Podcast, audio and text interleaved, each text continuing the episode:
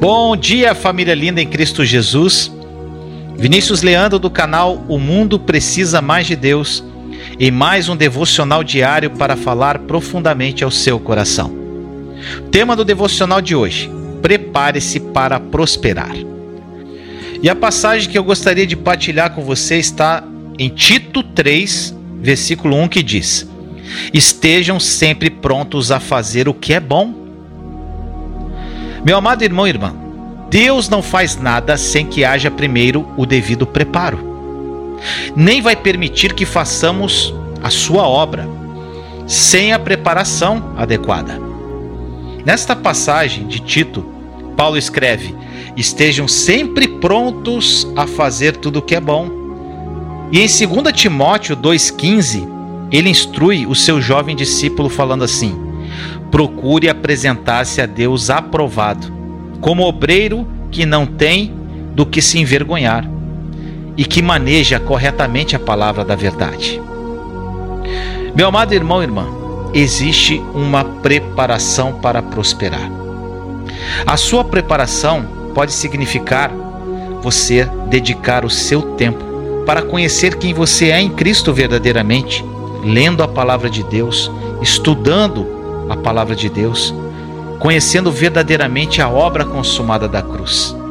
Isso pode levar algum tempo, também pode significar trabalhar às vezes num lugar, num emprego do qual você particularmente não gosta, para um patrão de quem você não se agrada muito. Também pode significar viver alguns anos tendo as suas necessidades básicas atendidas, mas não uma vida de abundância. Porque você está aprendendo a crer em Deus verdadeiramente, entendendo quem você é em Cristo Jesus aprendendo a esperar nele a bênção da prosperidade que já é sua em Cristo, e ainda como lidar com ela quando vier. Muitas pessoas desejam prosperar, mas nem todas querem se preparar para prosperar. A preparação ela pode ocorrer em cenários distintos e tem muitas fases diferentes. Cada fase pela qual passamos em nossa preparação é importante. Existe algo a ser aprendido em cada passo. É tudo parte do nosso preparo. Precisamos, vamos dizer assim, nos formar em cada fase ou nível para passar para o próximo. E só chegamos à formatura depois que provamos a nossa capacidade no nível em que estivermos no momento. Entre todas essas fases há uma grande dose de espera. Se não aprendermos a esperar bem, seremos infelizes.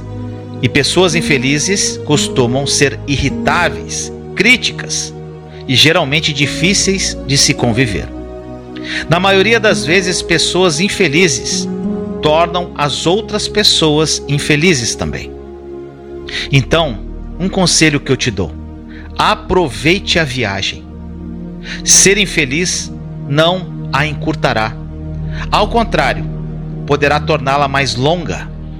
Entenda que você está em treinamento. Você está sendo equipado para algo grande no reino. Então, prepare-se para prosperar. Continue firme em sua caminhada. Vamos orar? Papai amado, muito obrigado por mais um dia que o Senhor nos dá, pelo teu amor, graça, por tudo que tu és em nossa vida, pela prova de amor que o Senhor nos deu, dando o seu filho amado para morrer por nós naquela cruz. Senhor, muitos irmãos aqui que estão presentes nesta mensagem e oração, eles não têm essa paciência para esperar. Eles querem prosperar de um dia para o outro. Que eles entendam, Senhor, que é uma viagem e que quanto mais eles ficarem impacientes, mais eles terão que esperar. Que eles aproveitem a viagem, Senhor.